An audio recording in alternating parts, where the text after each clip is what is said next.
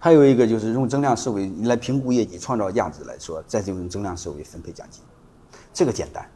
对吧？这个简单的要命啊！你比如存量市场提成一个点，嗯，增量部分提成两个点，但是你会发现好市场你会发现再往增难，嗯，新的再往增容易，而且提成点又高，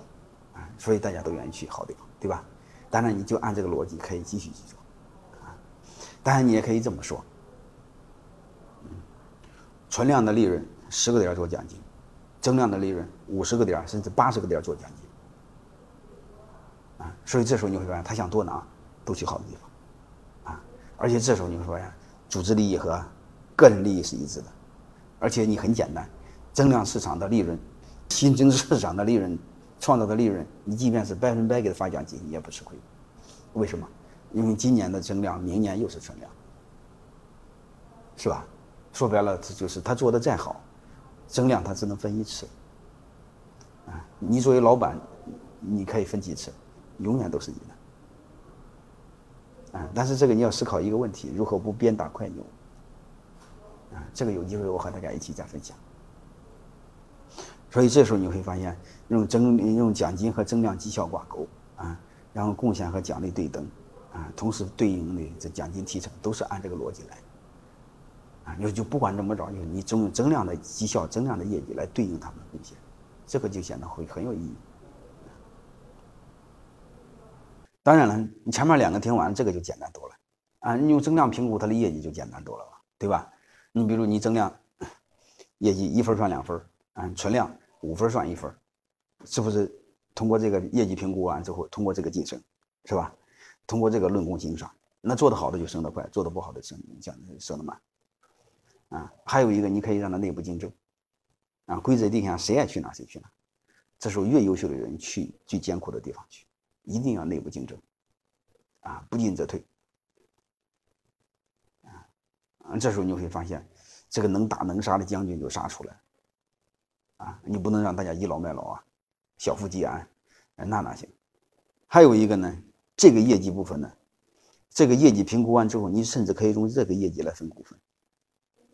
用这个业绩分股份，你会发现，就会让把你企业的饼做得越大。因为这时候你会发现，他想分更多的股份，必须做更多的增量，做更多的增量，你的饼就越大。啊，你的饼就越大呢，大家就分的越多。想分的更多，他必须做更大的饼。然后这个过程中，有人如果不好好干，他的饼就被稀释。这时候你发现，刚好实现了一个奖励能干的人，惩罚不能干的人。啊，所以这个逻辑你发现用好就很好用。嗯，同时你用增量的业绩。来做价值评估，啊，同时用增量，只要饼变大，你的股份就变大，把变大的股份再分给别人，你会发现都是一样的逻辑。只要业绩变大，我的股份就变大，股份既然变大，我就拿出一块切给大家，啊，就是创造增量来分增量，啊，创造增量的业绩来分增量的奖利润，然后用增量的利润来买增量的股份，然后最终实现双赢，良性循环。最后一个我 我想说的就是这刚才说也简单的提到过，就是大家你让大家买 你的股份的时候，大家一般不愿意从家里拿钱。如果他的奖金不够，你看他就买不了，买不了就刚才我说你的风险就没法分担，啊，你一个人累死，别人也不管你，别人也不会理解你，自古屁股决定脑袋，你俩利益不一致的，他认为你在剥削他，所以你最好让他买股份。但是没有又没有钱怎么办呢？很简单。那种增量的利润，刚才我说了，你增量利润百分百给他都没问题，但你要舍不得，你给他六十，给他八十，增量创造增量之上，就是目标利润之上的部分，你只要给他百分之六十，他就会认为在给自己干，因为人性有一个毛病，他认为他只要拿了大头，他就认为在给自己干，他给自己干积极性高，积极性高增量就大，增量越大，他自己分的钱就越多，分的钱多，他就可以买你的股份，买了股份你会发现这钱又到你家去了。啊，这更不就是一个良性循环吗？啊，自己创造，自己享有，啊，所以就很有意思，啊，大家永远关注的是什么？关注的是未来，未来是谁？他的未来也是企业的未来，大家利益是一致的，但买了股份，风险又是一致的，啊，如果你不想让他买股份，你可以采用延期支付，你用增量的百分之六十给他们，你告诉他，这百分之六十只给三，只发给今年发三百分之三十，剩下的明年发百分之三十，但是你告诉他，你半道不能跑了，跑了剩下的三十我就不给你。这样的话，他也，你的离职率也会降低，啊，当然这些都可以啊，就是大家要明白这个逻辑啊。我讲这些小的课题呢，其实让大家明白方向。其实我更想说一个方向比方法重要，因为方向对了，你会找方法。